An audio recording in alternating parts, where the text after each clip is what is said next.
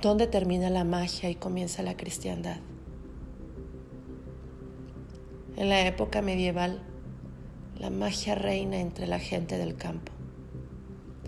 Podemos llamar magia a los ritos, costumbres, la cultura que la gente del campo acostumbraba para solucionar problemas o dolores. Amuletos y rituales se usaban porque la gente creía que se podía influenciar en el cuerpo de alguien más o en la naturaleza. En la Edad Media, la medicina es solo para los adinerados y es por esto que remedios caseros, hierbas o rituales se usaban para sanar el cuerpo o el alma.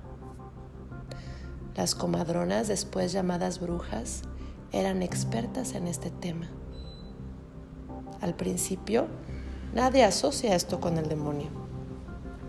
La palabra bruja se asocia con gente que adoraba fuerzas terrenales y buscaba mediante la magia su control. La bruja era una persona que ejecutaba cosas necesarias para vivir o entender lo que no tenía explicación. ¿Qué se hacía para crecer los cultivos? ¿Qué se hacía para curar a una comunidad de alguna enfermedad? ¿Qué se hacía para asegurarse que un alumbramiento fuera exitoso? La magia y la brujería no se veía como una amenaza para los valores del cristianismo entonces, ¿qué pasó? En la Edad Media en Europa hubo guerras, hambruna, pestes, y todo esto se le atribuyó al demonio y a las brujas. Entonces comienza la cacería de brujas en Suiza, Francia y Alemania. Millones de ellas son enviadas a la hoguera.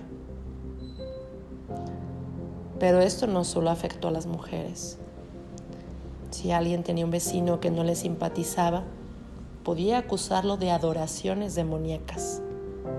La palabra de otro era suficiente para merecer torturas o inclusive la muerte. La vieja religión de Europa estaba confundida con la noción moderna de Satán. Por medio de torturas tenían que declarar que eran satanistas, solo porque otro decía. Bajo horribles torturas la gente terminaba declarando lo que los verdugos querían escuchar.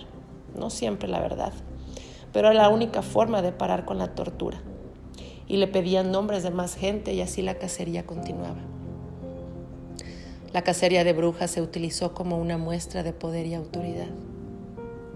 Querían aterrorizar a la población campesina. En 1486, se publica el manual para cazar las brujas, el Maleus Maleficarum, y se intensificó la histeria. Se tradujo a varios idiomas y se promovió su lectura por toda Europa. En este libro se explicaban los rituales que eran considerados como brujería y por lo tanto considerados como adoraciones del demonio. El libro decía que no existían las brujas buenas, y que por el bien de la humanidad y por la supervivencia de la civilización debían deshacerse, de ellas. Decían que las brujas no sentían, por lo tanto la tortura sensibilizaba su cuerpo y la confesión purificaba el alma. La mayor parte de ejecutados y asesinados son mujeres, como el Maleus explica su falta de inteligencia y voluntad, junto con insaciables deseos sexuales, hace a las mujeres especialmente susceptibles del poder de Satán. Las mujeres siempre han representado muchos secretos, como el secreto del alumbramiento, la potencia sexual, la fertilidad, la sangre de la menstruación. La mayoría de las mujeres que eran consideradas brujas tenían más de 40 años. Y la imagen clásica de una madre malvada, que no era fértil ni maternal, y se consideraba una aversión a la feminidad. Ellas envenenaban el manantial de la vida. Las mujeres son temidas cuando la gente piensa en brujería.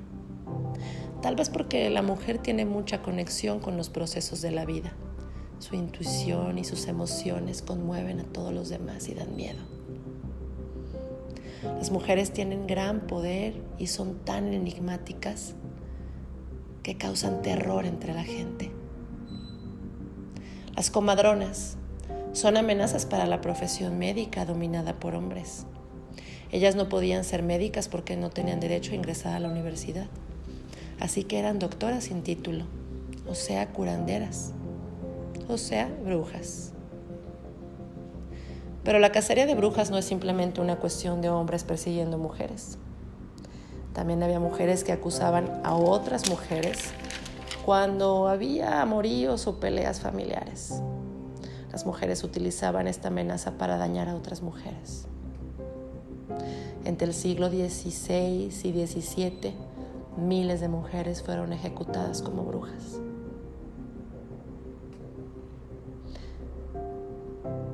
Estoy hablando de la Santa Inquisición, que por más que investigo y leo, no encuentro por qué es santa.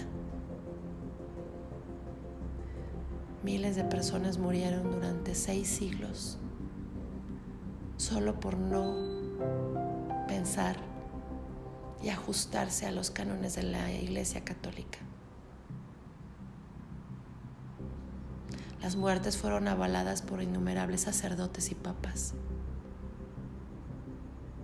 Nadie se salvaba. La iglesia tenía miedo de perder, de perder su poder.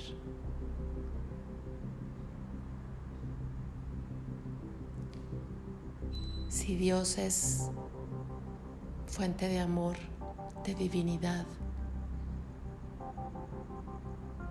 de crecimiento espiritual.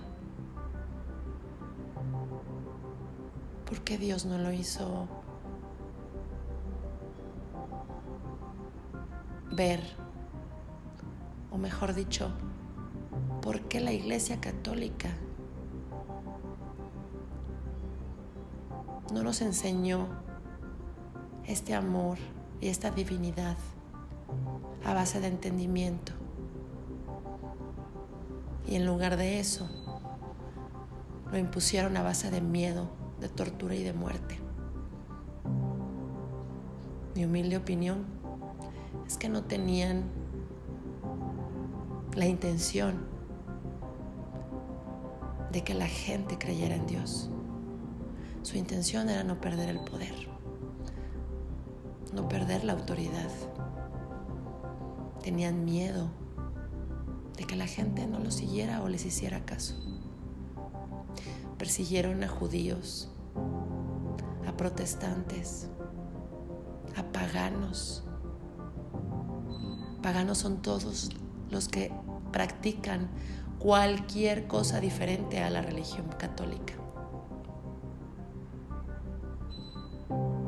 Cualquier persona que pensara distinto era condenada o torturada. Las mujeres se convertían en brujas y los hombres en herejes.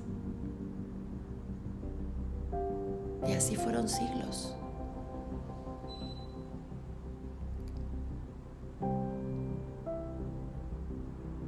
Se supone que hace varios años que terminó la Inquisición. Pero entonces, ¿qué hizo un Hitler? Hitler continuó con la Inquisición. Y todo el mundo conocemos la historia de Hitler como un malvado y no la justificamos. ¿Por qué nadie habla sobre la Santa Inquisición y por qué nadie condena los actos sin nombre permitidos por la Iglesia Católica? no hay justificación. Las torturas y las muertes existieron, las condenas a las mujeres existieron. ¿Cuántas cosas se pudieron haber descubierto en todos estos siglos de retraso cultural? Por miedo, por miedo a la tortura y a la muerte de gente ignorante.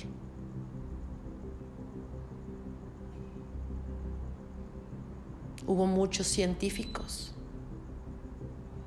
con grandes visiones, con grandes teorías, que tuvieron que morir o inclusive callar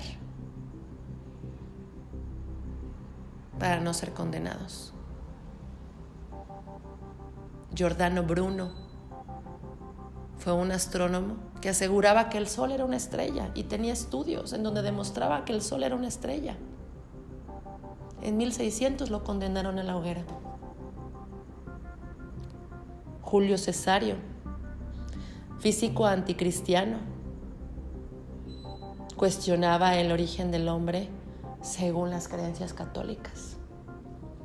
Decía que el origen del hombre no era Dios, sino que era algo físico. 1619 muerto en la hoguera. Pietro Diabano, médico, tampoco estaba de acuerdo con muchas de las posturas de la religión católica. 1318, muerto en la hoguera. Jan Haas, filósofo, sacerdote y teólogo. Quería que los libros sagrados no nada más estuvieran escritos en latín, sino que en otros idiomas para que todos lo entendiéramos y no nada más los sacerdotes. Muerto en la hoguera en 1415.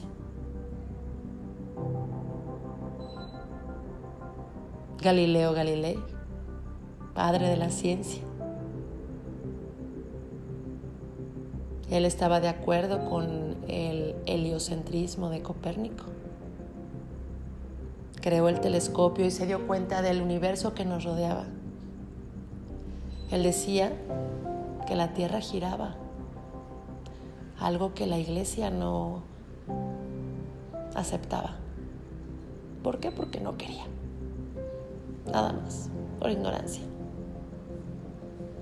Fue citado en Roma acusado de brujería o de herejía. Y tuvo que retractarse de sus descubrimientos y pausar sus declaraciones, sus investigaciones, para no ser quemado a la hoguera. Y aún así, en Roma dijo, me retracto de todo lo que he dicho. Sin embargo, se mueve. Copérnico decía que los sistemas solares eran infinitos y que había otros seres en otros mundos. fue un astrónomo que decía que había rotación diaria en la Tierra. Nunca fue bien visto por la religión católica, sin embargo se salvó porque era muy buen cristiano y por lo tanto no fue acusado. Pero entonces no pudieron seguir desarrollando sus teorías por miedo a que pues si fueran acusados. Johannes Kepler, matemático imperial, fue un estudioso del universo, muy afín de, Copérnico y Galileo. Sin embargo, gracias a ser, a, ser a que era alemán, se salvó de la hoguera.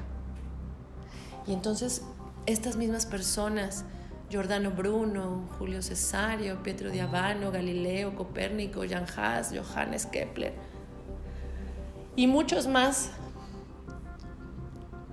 Cuántos descubrimientos y cuántas teorías dejaron de estudiar o de reportar por miedo a la hoguera. Cuántas brujas murieron sin necesidad. Cuántas mujeres murieron sin necesidad. Cuántos hombres murieron sin necesidad en lugar de estar pensando cómo florecer, cómo mejorar como seres humanos. Estaban matando unos a otros, torturando con aparatos horribles. Juana de Arco comandó un ejército en Francia. Fue una guerrera que transformó Francia. A los 13 años comenzó a tener visiones que tenía que expulsar a los ingleses de Francia y gracias a ella y a su ejército, Carlos VII fue coronado como rey de Francia. Tiempo después la acusaron de brujería por sus visiones y el 30 de mayo de 1431, a los 19 años, muerta en la hoguera. Es increíble. Es increíble todo lo que sucedió, todo lo que nos ocultan, todo lo que tratan de justificar. No hay justificación. Nos queda más que aprender y respetar las creencias de todo, de toda la gente. ¿Habrá terminado la Inquisición ya? ¿O solamente se transformó?